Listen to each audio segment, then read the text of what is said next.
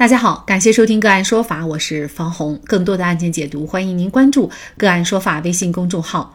个案说法让法律有态度、有温度、更有深度。今天呢，我们跟大家来聊一下象群进入昆明需要防范哪些法律风险。据吉木新闻、澎湃新闻消息，从四月十六号开始。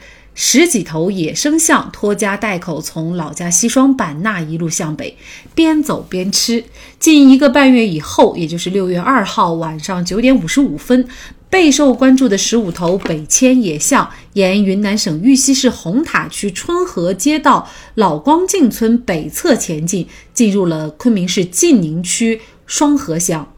而就在六月一号下午，象群曾闯入玉溪草皮山，在山上的一家康复院超过半小时。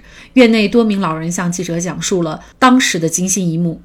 康复院里，八十四岁的老人钱本顺告诉吉木新闻记者，一号下午五点左右，象群一路爬山，最终闯进了康复院内，停留了近四十分钟才离去。当时院内共有九名老人，大象出现以后，大多数老人都躲到了康复院的二楼。六十九岁的杨家信老人是唯独例外的，是唯独例外的那一个。由于腿脚不便，他没能第一时间退至康复院二楼。大象把房门撞开，直接走进房间里面。当时我只能躲在床底下，不敢出声。杨家信告诉记者，象群闯进康复院时，他第一时间就关了房门，但是没有想到，一头大象直接将房门撞开，走进了房间内。一开始，他本想从房间里后窗逃走，但尝试了好几次都没有成功，无奈之下，只能躲到了床底。杨家信回忆，至少半个多小时过去，屋外才渐渐没有了其他动静。他小心爬起身子，发现卧房外已是一片狼藉。大象造成的损失，谁来承担责任？又该承担什么样的责任？大象一旦进入昆明市区，造成人员伤亡，又该怎么办？就着相关的法律问题，今天呢，我们就邀请昆明理工大学法学院环境与资源保护法中心副教授陆志明和我们一起来聊一下。陆老师您好，你好，你好，好，非常感谢陆老师哈。我们会发现哈，这一个多月的时间，象群呢在沅江县、石屏县一共呢是肇事四百一十二起，直接破坏了农作物，达到了。八百四十二亩，初步估计的直接经济损失近六百八十万啊！这些损失按照法律来说的话，那么谁应该来承担，又该承担多少的责任呢？有关于谁要承担这个责任的问题，那么我们国家的相关法律已经做出了明确的规定。那么具体来说，按照我们野生动物保护法的规定，野生动物资源属于国家所有。那么，由国家所有野生动物、野生动物造成的人员伤亡、农作物损失以及其他财产损失，应由当地政府给予补偿。其具体办法由省自治区直辖市人民政府制定。有关人民政府可以推动保险机构开展野生动物致害损赔偿的保险业务。那您刚才是提到了补偿啊，也就这个补偿，它可能只是一个严格从法律来说，呃，其实政府是只赔偿部分的，可以这样来理解吗？这个问题呢，呃，主持人提的非常好。我们责任的承担分为两种，一种我们称为是过错责任，一种呢是无过错责任。那么对过错责任，我们一般用的就是叫赔偿；无过错呢，我们更多说的是一种补偿。在远向实施这些行为过程当中，没有明确的政府没有明确的过错，那没有这个过错，从法理的角度讲，我们就不能说做一个赔偿。那么这个制定的补偿也可能是全额补偿，也可能是部分补偿，但是我自己的理解应当是全额补偿。我们就来看康复院的这个事儿哈，嗯，所幸呢，这个康复院呢是没有人员伤亡的。但是呢，我们可以看出来，这康复院对大象可能进入康复院里面，他做到的这个预防工作其实并不是到位的。你比如说，嗯，有一位老年人六十来岁，他因为没有办法爬上二楼，只能躲到床底下啊。那么从这个角度来看，似乎看这个康复院没有尽到相应的照管义务啊。那一旦发生伤亡事件，谁来承担呢？那其实我想这个问题也不仅。仅仅是针对康复院，因为现在大象是实实在在的已经进入昆明了啊。对于相关的，一旦进入了有人住的地方或者是管理的地方，其实这个管理人员的责任也是啊非常大的。这种责任的一种补偿呢，或者说承担，可能就比较复杂一点。因为这个案例呢，我也看到具体的一个报道和情况。那么在这个案例当中，严格意义上说，康养部门的经营单位、管理单位和地方相关政府部门都有责任的。为什么这样说呢？因为我们十五头野象一路北行这个新闻报道，最近一段时间，我们通过各种媒介。各种媒体都在对社会进行实时的公布、实时的报道。也就是说，虽然我们无法去规划、无法去准确预判象禽它行走的轨迹，但是从方向上来判断，相关区域应当做好一个预防，应该做一个预案。那么，这个预防和预案在这个事件的报道过程当中。我们觉得是没有做到位的，至少有两个方面很明确。第一，从报道上面看，当象群进入到这个康养区域的时候，没有相关的管理人员，没有相关的机构的工作人员。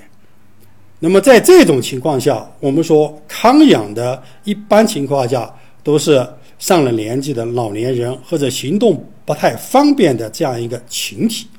那么这样一个群体在面对这种野生动物、野生大象的时候，肯定是更加无助的。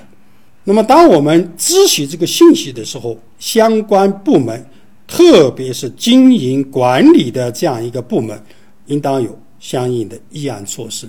那么，所幸的是，没有发生人员伤亡的这样一个事件。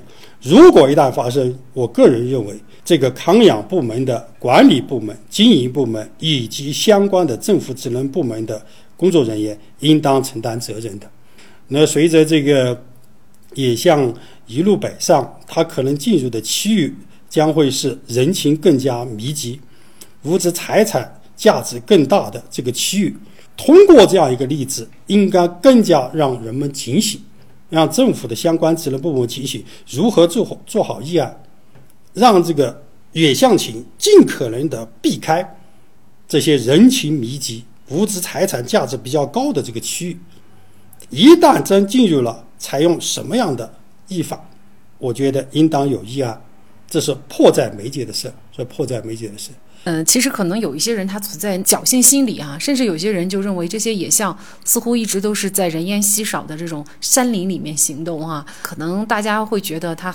不太可能来到这个有人居住，甚至是人员居住特别密集的这样的一些城市。嗯，所以现在随着这个象群来到了昆明，而且越来越接近主城区，一旦发生伤亡事件或者是重大的财产损失的话，这个又谁会来承担这个责任了呢？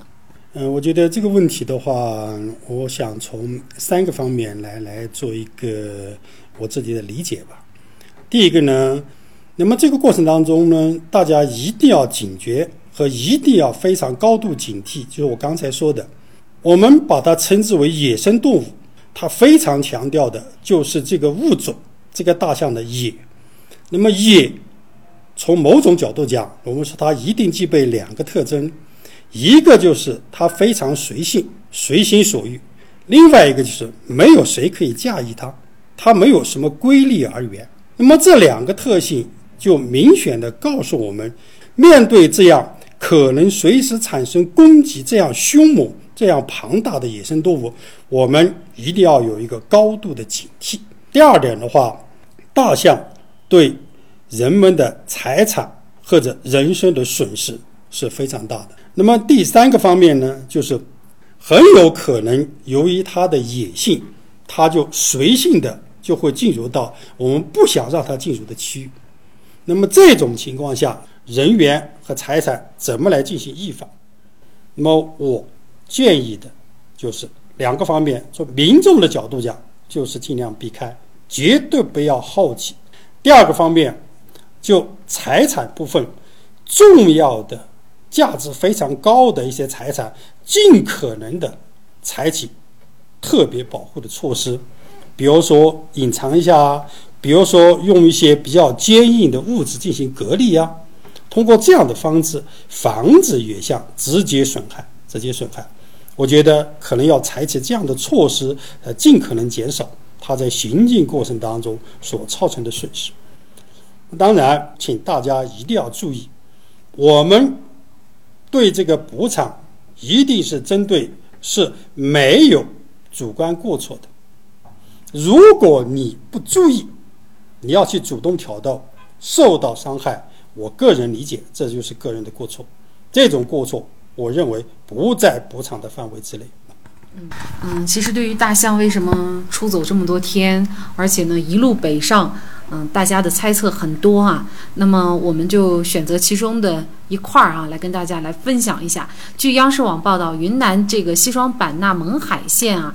布朗山乡呢，它是有茂密的植被、良好的气候和生态环境，是著名的普洱茶产地。那么，随着车向大山深处行进，嗯，采访的记者呢也发现，周边的很多树木呢已经是被砍了，林地呢也遭到了严重的破坏。原因呢是当地人是为了种植茶叶，就不惜砍树、烧树，甚至是围包树皮哈，破坏这个。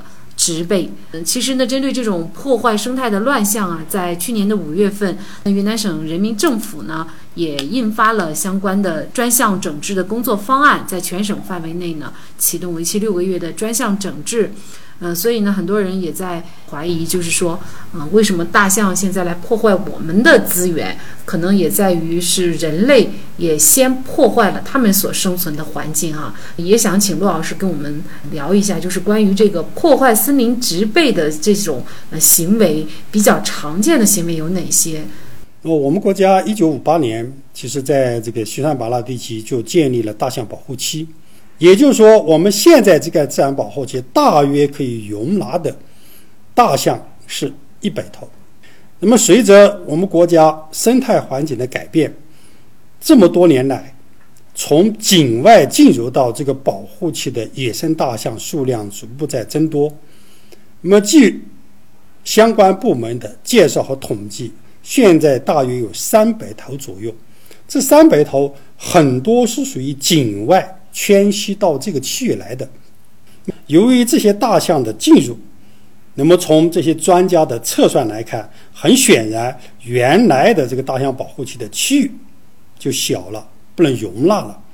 那么不能容纳了，会不会是因为这个自然保护区不会容纳，导致他觉得应该寻找一个他自己觉得更加舒适，在这个寻找过程当中就出现了这种。比较长的向北行走的这样一种现象。除了这个有效的区域之外，在有效区域之内，是不是提供了让这些野生大象足以自然生存的一些基础条件？那这肯定跟这个区域的植被、森林受到一定的破坏、受到一定的减少是有直接关系的。我们国家目前对违反破坏森林资源的相关刑事行政处罚是有明确规定的。那么，在这一个破坏环境资源保护罪当中呢，它设置了与此相关的几个罪名。与此相关的法律呢，还包括了《野生植物的保护条例》以及。最高人民法院关于审理破坏森林资源刑事案件具体应用法律若干问题的解释，《森林保护法》就，以及与《森林保护法》相配套的《森林法实施条例》，那么通过这样一些法律法规来有效的保护我们森林的资源。那么，森林资源的保护对野生动物的生存。是至关重要的。其实大象这次北上呢，很多网友都在陆续关注啊，而且这两天呢，基本上都是占据了这个热搜的头条新闻啊。嗯，很多人呢觉得这都可以拍成一部大片了，就叫《疯狂的大象》。嗯，其实这背后呢，我们真的是呃应该去反思，为什么大象会一路北上，离开他们原有的家乡。这个打引号的这个优越的生存环境，难道真的是仅仅因为迷路了吗？我想呢，这个肯定不能这么简单啊！而且，如果是我们这么简单的得出这样一个结论，这个不仅对大象不负责任，对咱们人类也不负责任啊！所以，好好反省，就是我们在这个生态资源保护方面还有哪些需要完善的？对于动物的。